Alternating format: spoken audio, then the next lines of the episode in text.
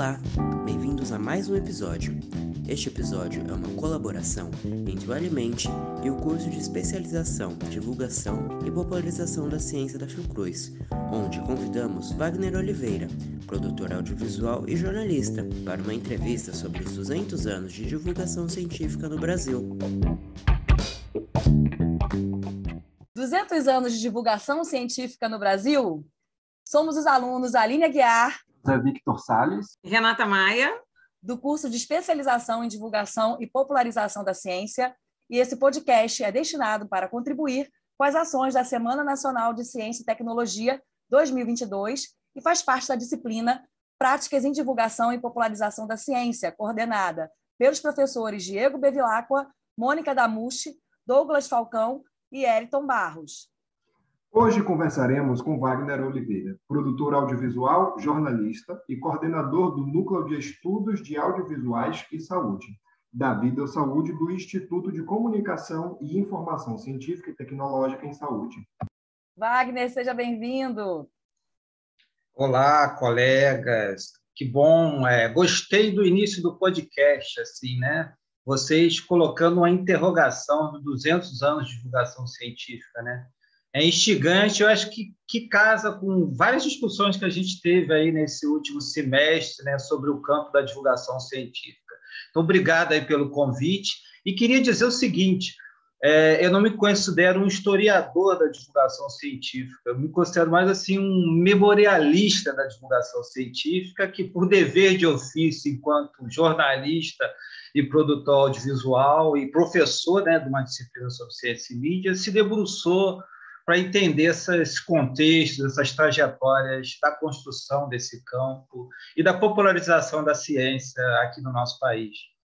Bem, o foco dessa nossa conversa hoje é sobre o percurso da divulgação científica ao longo dos 200 anos desde a independência do Brasil, que é o tema da Semana Nacional de Ciência e Tecnologia 2022. Nós sabemos que a família real contribuiu bastante para o desenvolvimento científico e tecnológico, criando no Brasil institutos que ainda hoje são referências para as áreas de ensino, pesquisa e divulgação científica, como o Museu Nacional, a Biblioteca Real, Escola Real de Artes, o Observatório Astronômico, atualmente conhecido como Museu de Astronomia e Ciências Afins, e o Horto Real, que é o nosso jardim botânico. Então, Wagner, diante de tanta história da família real que trouxe para o nosso Brasil, muita gente não sabe essa relação né, da família real com a ciência, ao longo dos séculos e o que pode contribuir para um apagamento da história científica. Né? Qual a sua opinião nesse processo de apagamento dessas informações, que muita gente não sabe sobre isso? Então, eu acho que esse tipo de efeméride, né, 200 anos, essas datas fechadas, é, propicia esse tipo de ampliação de debate, né? que, na verdade, eu acho que está tá na agenda fixa né, das escolas, dos, ah, dos próprios institutos de pesquisa, né, como uh, episódios da nossa história que não podem ficar pouco conhecidos. Né? A gente teve tanta revolta, tanto movimento popular ao longo dos séculos, movimentos coletivos, e às vezes eles se restringem a uma página num livro didático. Né? Então, você falar de divulgação científica, né, com a chegada da corte, né, em 1808, né, então, assim, é um pouquinho é, é, é eco da, da, das guerras napoleônicas. Né? Eu, eu costumo entender que, é, enquanto Napoleão avançava lá pelos campos de batalha na Europa, é, a história começava a se desenhar aqui para o Brasil. Né? Então, a vinda da corte né, e toda a infraestrutura que é criada no Rio de Janeiro e nas periferias do Rio e outras cidades para receber essa corte, uh, infraestrutura logística, criação de banco e toda assim um pouquinho do iluminismo europeu e do processo civilizatório também desagou no campo da divulgação científica, né? Porque você precisava de institutos para é, aferir dados sobre clima, marés, né? Portugal sempre foi um país dado a questão das navegações, né? Os, os institutos de uh, ligados ao mar, né, à navegação em rios e lagos. Né? Então, acho que essa, esse iluminismo que já estava dado na Europa e que assim, a gente pode ser entendido como parte desse, desse processo civilizatório, chegou junto com a corte, com a família real, e isso se traduziu na criação desses institutos, né? É, Observatório Astronômico, Biblioteca Real, Museu Nacional, Horto Real, né? E eu também, além desses, eu lembro que em 1866 foi criado o Museu Guild, né? não logo depois da independência, mas ainda dentro do, do período do, do, de Dom Pedro II. Né? Então, é, reafirmava o compromisso da, da, da, da, da corte, né? da elite brasileira, minimamente você ter uma estrutura de ciência e tecnologia, né? Uh, então, talvez as, as, influências de José Bonifácio também, né, que estava ali pelas arredores do, do, do, jovem Pedro II, né, e o próprio perfil do Pedro II de ter é, ser uma ter a vocação, né, para entender a natureza, de buscar, de fazer fotografia, de estar antenado pelo que estava acontecendo no mundo, principalmente mais para o para o terço final da vida dele, né, quando ele já estava mais maduro, né, que ele começou a fazer viagens. Então, assim, esse, o que estava acontecendo no mundo repercutiu aqui e, entre outras coisas, a criação desses institutos.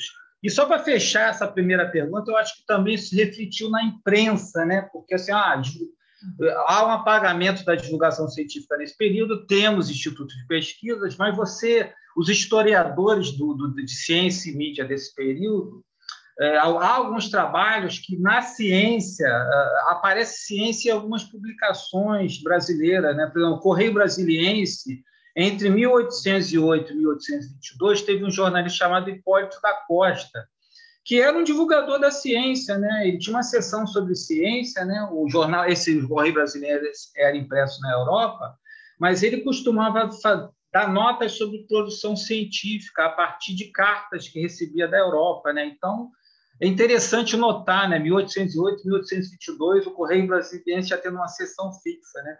Tiveram outros jornais, assim como o Patriota, o Nicterói, de 1836, o Guanabara, de 1850, que depois virou a Revista Brasileira, que também, fazendo cortes do período, você vai encontrar artigos sobre uh, ciência e tecnologia, sobre divulgação científica, no que a gente pode enquadrar como divulgação científica. E, finalmente, a revista do Observatório, né? Uh, que circulou a partir de, se não me engano, nos anos 1880, né?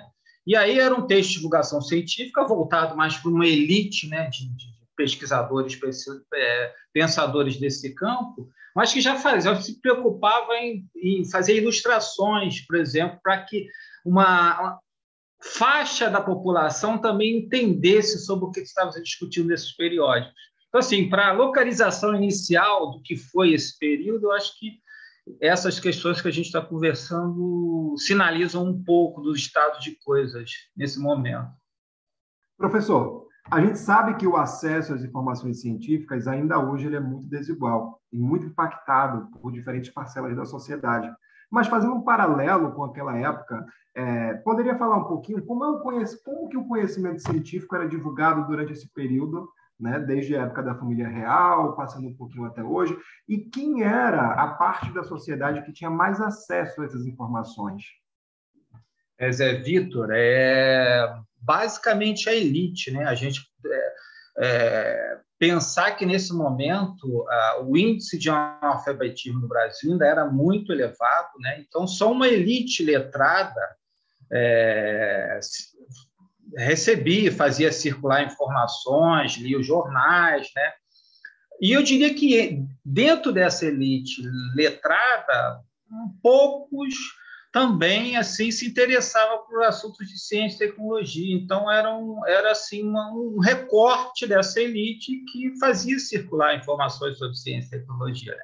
Eu acabei de dar alguns exemplos de jornais que também reservavam espaço para ciência e tecnologia, para atender essa faixa da população, né, é, que também ansiava, procurava informações sobre ciência e tecnologia, né. É, agora, é, eu acho que havia assim um grande estranhamento sobre, até porque o método científico nesse momento era outro né? A gente tem que são eram homens do seu tempo, o método científico era outro, né? As informações demoravam a circular, a gente sabia que por meio de cartas já já existiam periódicos científicos, né? Mas eu diria que era muito restrita e uma parte relevante da sociedade não tinha acesso, né? A não ser por exposições, né? E o Museu Nacional uh, talvez seja o exemplo mais claro de como é que o acesso se dava a camadas mais amplas da população com as exposições do museu, né?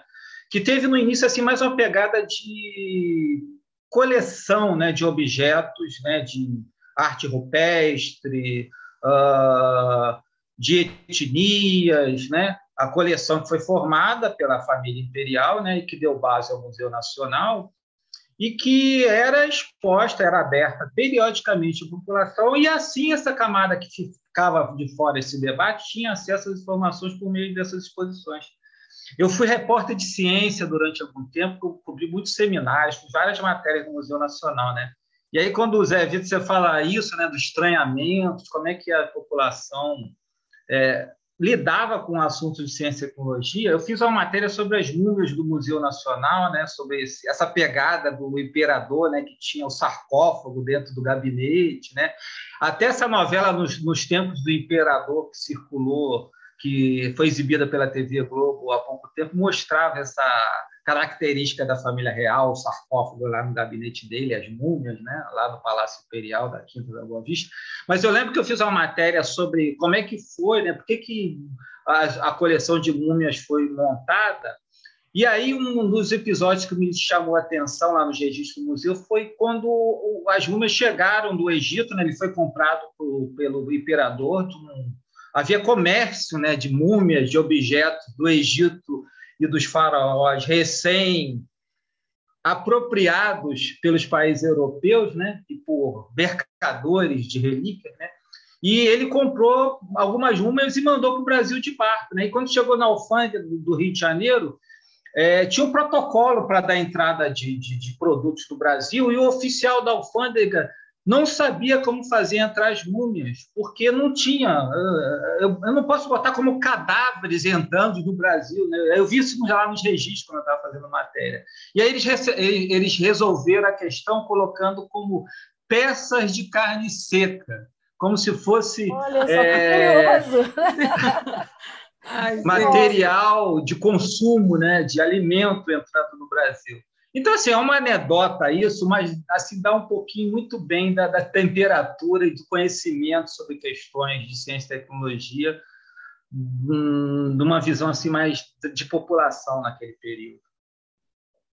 Bem, professor, é, a partir do início do século XX, o progresso científico passa a ser um ponto relevante e surgem instituições como a Fundação Oswaldo Cruz e o Instituto Butantan, é, Para você, qual é a importância dessas instituições e de outras instituições dentro de um cenário histórico de produção acadêmica, tecnológica e científica? Ah, esse, esse dado é muito importante assim, em termos, de marco de divulgação científica. Né? Mas eu, eu queria recuar só um pouquinho antes do, do início dos anos 1900, para como vários naturalistas né, e, e, percorreram o Brasil né, a serviço da corte, né? É, von Martins, Langsdorff, é, Lund, teve a própria expedição do Darwin passando pelo Brasil, né? Isso também eu acho que demonstra um pouquinho da preocupação com essa, com a corte, né, com a elite brasileira, é claro que o viés é econômico, né? Você mapear a flora e a fauna e as riquezas minerais para você seguir na linha de Brasil, colônia, satélite de alguma economia mundial, né?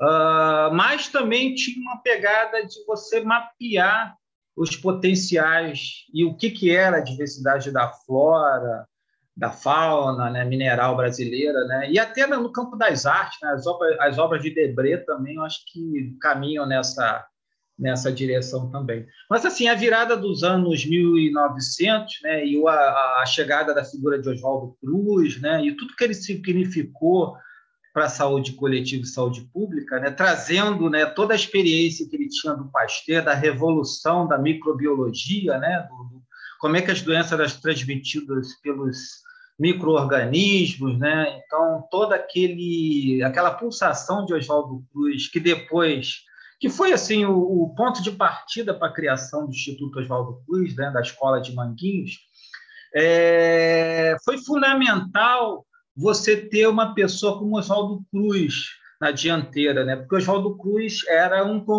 um cosmopolita, né? Que gostava de fotografia, que viu o mundo, né? E voltou com esse conhecimento adquirido e com essa visão mais ampliada de cultura, né? E não por acaso ele botou, ele contratou logo um fotógrafo, J. Pinto, para documentar toda a construção do castelo da Fiocruz, o cotidiano de Manguinhos, né? Em seguida, esses, esse e outros fotógrafos registraram as chamadas expedições científicas do, do Instituto Oswaldo Cruz.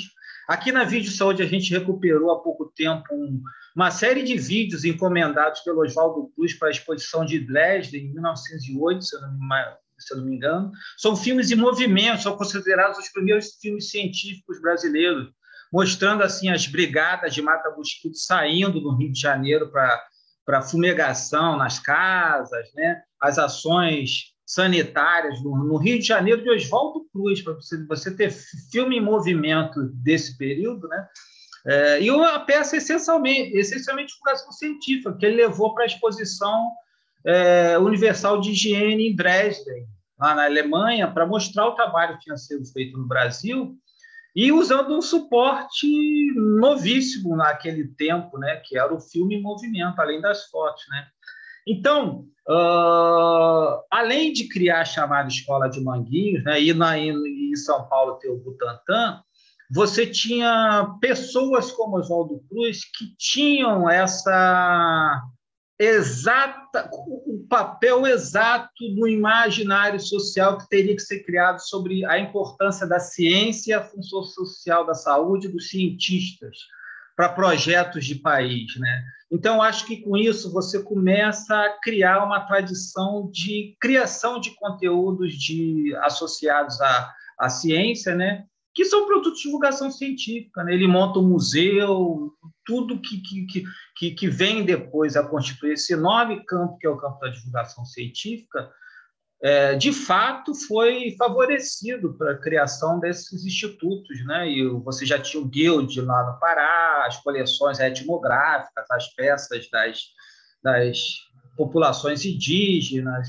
Então, isso tudo eu acho que, de alguma forma, é, contribuiu para se criar uma consciência pública em torno do valor inicial, em torno do valor, do valor da ciência e dos cientistas. É, Oswaldo Cruz foi um visionário vanguardista, né? um revolucionário. E outras vozes que podem dialogar com a sociedade a fim de aproximar o conhecimento científico e o impacto nas nossas vidas, falando de divulgação científica, né? Outras vozes que a gente pode ter de respaldo. Eu, ah, legal, é, Aline. Eu acho que pô, são tantos atores aí nessa conjuntura de mundo que a gente vive que podem se associar ao campo da divulgação científica, né, entendendo o quanto ele é estruturante para a gente ter alcançar assim, um processo civilizatório pleno né, de acesso ao cidadão, a entender o lugar da ciência e também olhar a ciência de forma crítica, né? Com as suas incertezas, limites, entender que vacina tem fase 1, fase 2, fase 3, pode dar efeito colateral, mas as taxas de imunização foram responsáveis pelo controle e eliminação de várias doenças. Né? A gente tem um debate anti-vacina colocado, a gente está com uma conjuntura tão, com tantos desafios informacionais e comunicacionais colocados, né? e a divulgação científica veio por ser centro desse debate com a pandemia. Né? E eu acho que todos os acúmulos que a gente tem de 20, 30 anos em termos de trabalhos que estão, têm sido feitos pela, não só pela Fiocruz, como outras universidades, pelo próprio curso que vocês frequentaram, pelas próprias TCCs que vocês estão fazendo, é, sinalizam a importância da divulgação científica. Mas eu acho, e aí eu tenho é uma, é uma, é uma fala muito recorrente minha nos fóruns de divulgação científica da Fiocruz, que eu acho que a gente tem que chamar mais o campo da educação para olhar com mais cuidado para a divulgação científica. É, e não falo só de pós-graduação, não, estou falando lá desde o do jardim de infância. Né? Eu acho que assim, o mundo real pede uma nova escola. E o mundo real vem dando sinalizações para que os currículos sejam reformados. Né? E uma das provocações que eu faço, entre aspas, provocações lá no, no Fórum de Divulgação Científica da Fiocruz, é que a gente tem que criar uma agenda política para que a divulgação científica entre no currículo das escolas. Né?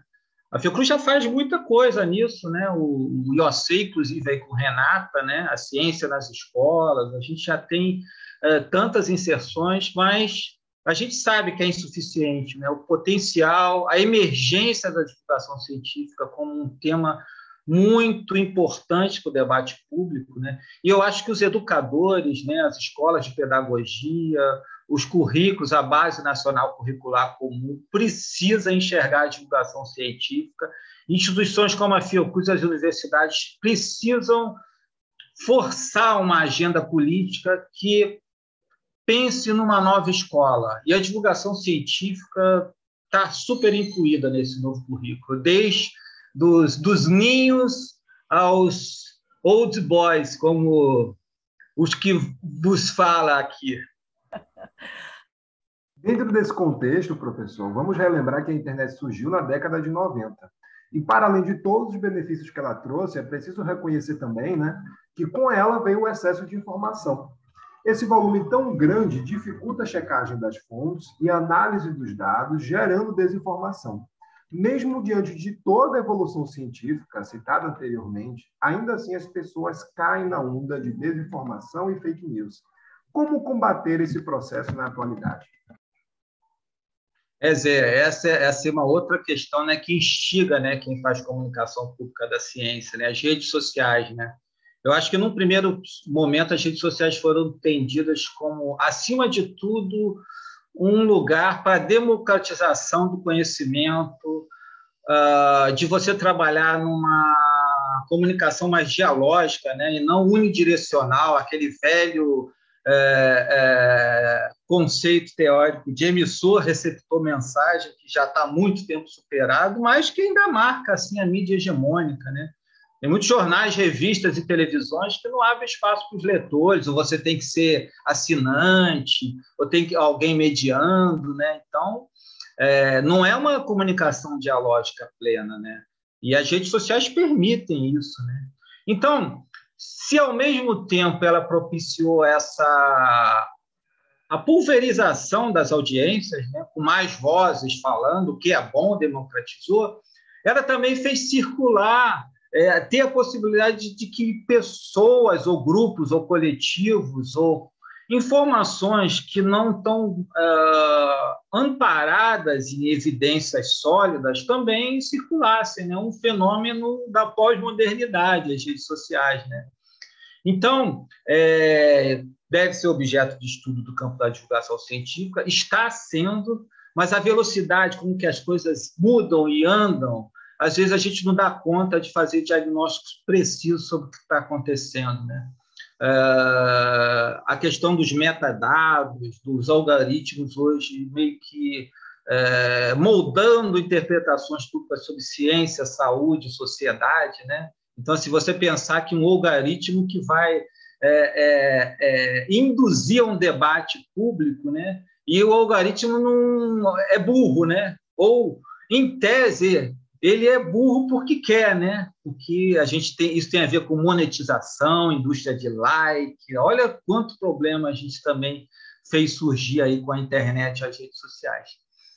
Como saída, ou como, já que a gente está na linha propositiva aqui, eu acho que a gente podia ir pensando em educação novamente. Né? Os países nórdicos é, criaram, ah, nos seus currículos básicos, mesmo assim, né, de pequeno, de, de a partir da alfabetização, a chamada a educação midiática, né? em que alunos e crianças e jovens e adultos também eles são é, confrontados, têm acesso a uma ementa né, de educação midiática que assim lhes propicia ferramenta para fazer checagem de notícias, entender o que é correto, o que é uma fonte confiável, o que é sensacionalismo, é, não se fiar nos títulos e manchetes. Né? Eu estava num debate, num podcast do Canal Saúde, né, recentemente, e aí a, a discussão, assim, meio que enveredou para a gente tentar assim, diagnóstico do que está acontecendo. E a Márcia Correia Castro, né, que é a coordenadora do Canal Saúde, me falou uma coisa que eu já tinha observado no meu trabalho de mestrado, que eu gosto muito de trabalhar a questão das manchetes e dos títulos. Né? Como os títulos da manchete entregam uma informação que às vezes não vai se confirmar na matéria. Né? Você vai ler o pode, o condicional na matéria, mas os títulos ele entregam verdades acabadas, né? E o que, que é real, né? E ela estava falando que uma coisa que me chamou muita atenção, né? que as pessoas só leem os títulos, as chamadas, né? É, é, do que recebem e formam opinião a partir de títulos, né? Até a velocidade do, do zap, né? o áudio rápido, é tudo isso.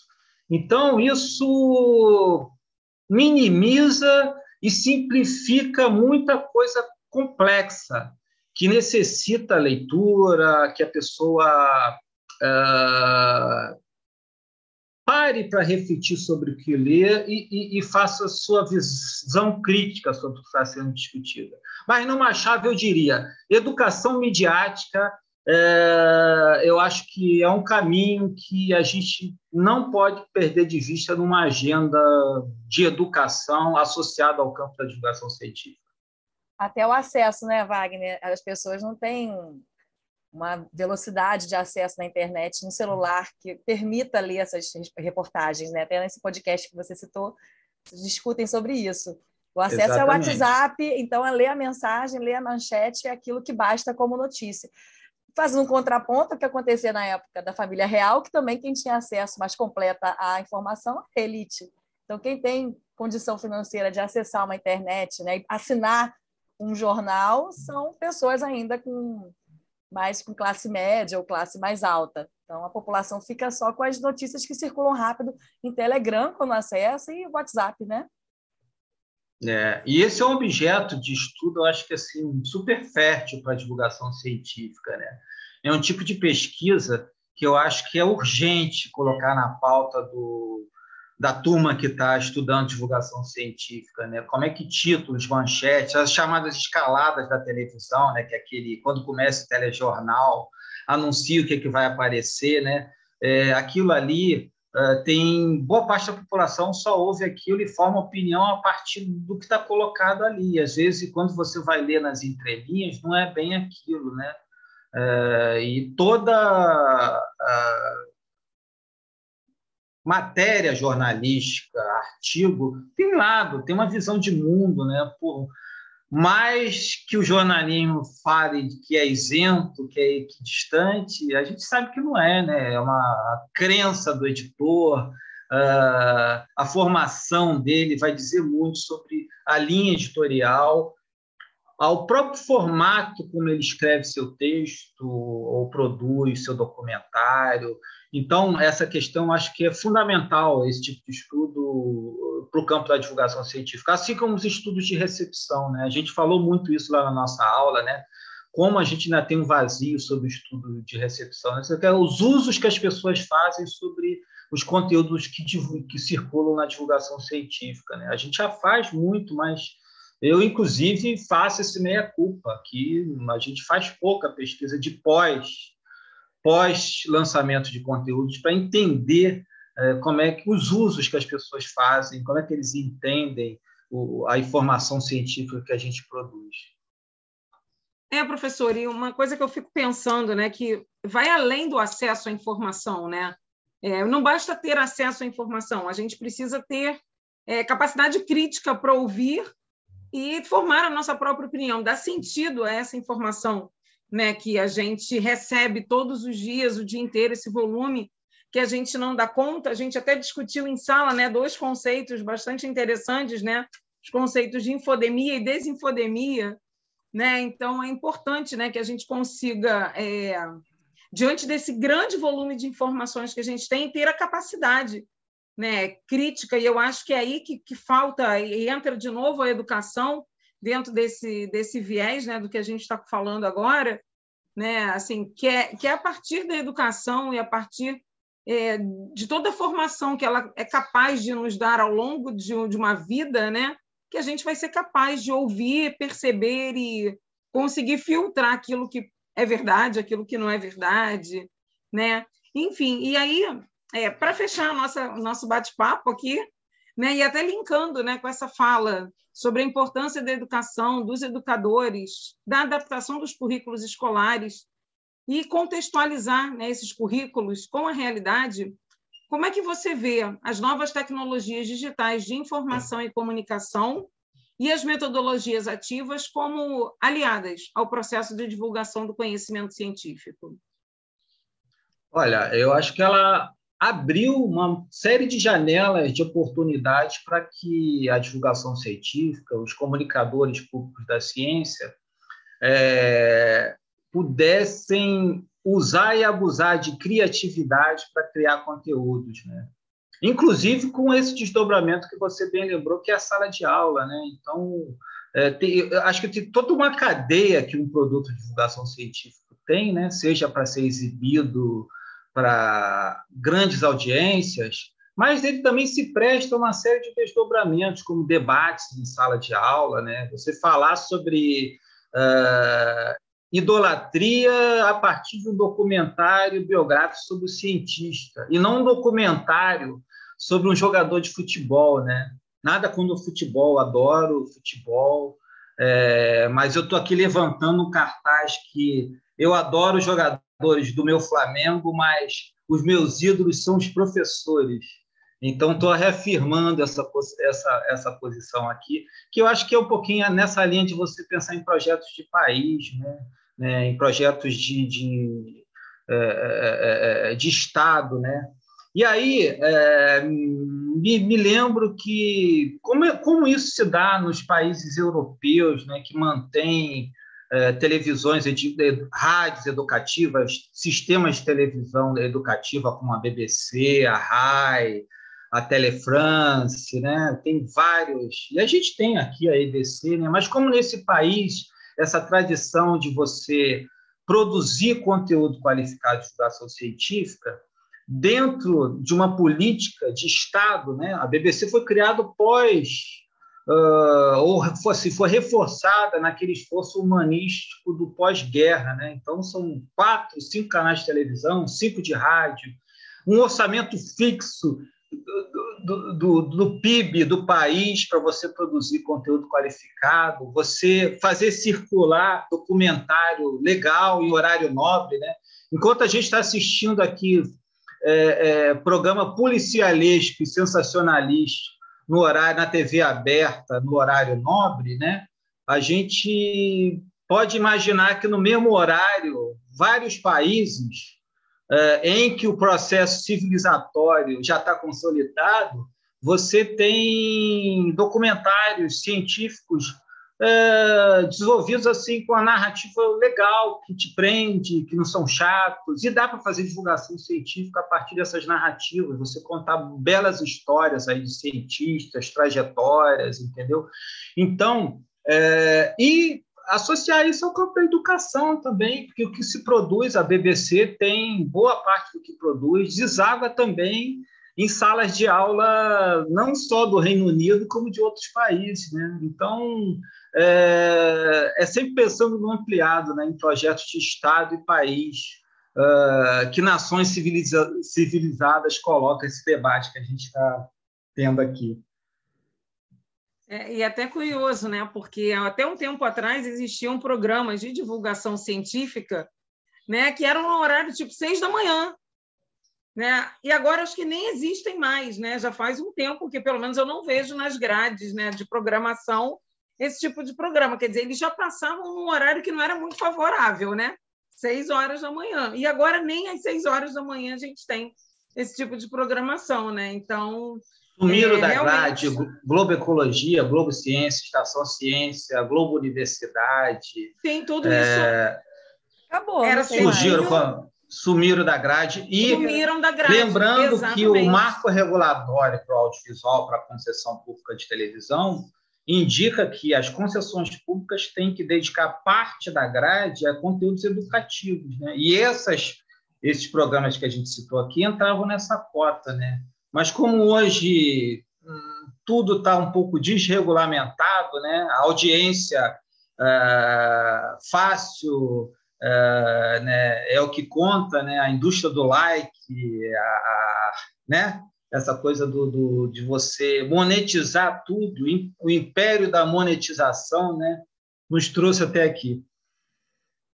Muito bom, Wagner. Obrigada pela sua seu tempo, sua dedicação, sua história que você contou aqui para gente desse episódio, né? Várias coisas curiosas. Espero que esse esse episódio, esse bate-papo nosso seja referência aí na Semana Nacional de Ciência e Tecnologia para vários anos, né? A gente está no momento mês de outubro, momento intenso, momento de mudança, de esperança, que a gente tenha uma um investimento melhor, né, para a ciência, para a tecnologia e para a sociedade. Então a gente só tem a agradecer a sua participação.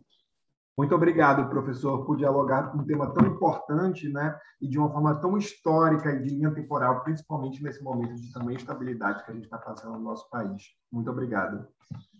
É, e foi ótimo também que a gente matou um pouquinho da saudade do quanto a gente discutia e debatia nas nossas aulas, o quanto a gente aprendeu ao longo desse período juntos. Foi um prazer recebê-lo aqui. É, a gente, eu tenho certeza que a gente ficaria aqui a tarde inteira conversando, porque a gente sempre aprende muito, mas a gente termina aqui é, desejando, reforçando aí os desejos da Aline de que esse podcast alcance bastante pessoas e que leve a reflexão e que leve a momentos em que a ciência, a tecnologia sejam de fato valorizadas, assim como a educação. Obrigada, ah, professor. Obrigado aí pelo convite e pelo papo. Eu estou vendo aqui os olhos de vocês e o que mais é, gratifica é que o período que vocês passaram aqui na especialização já está re, refletindo no olhar de vocês e na fala qualificada. Então, acho que a experiência da pós-graduação passa por isso também, né? A gente enxergar para além das nossas caixas. Né? Todos nós temos as nossas caixas, as nossas bolhas. Então, esse tipo de debate casa com esse tipo de visão de mundo que a gente acha que tem que ter de debate, né? de construção de país. Valeu, obrigadão aí pelo, pelo convite. Boa semana Ciência Nacional, Ciência e Tecnologia, né? que ainda existe nesse país e vai existir por muito tempo.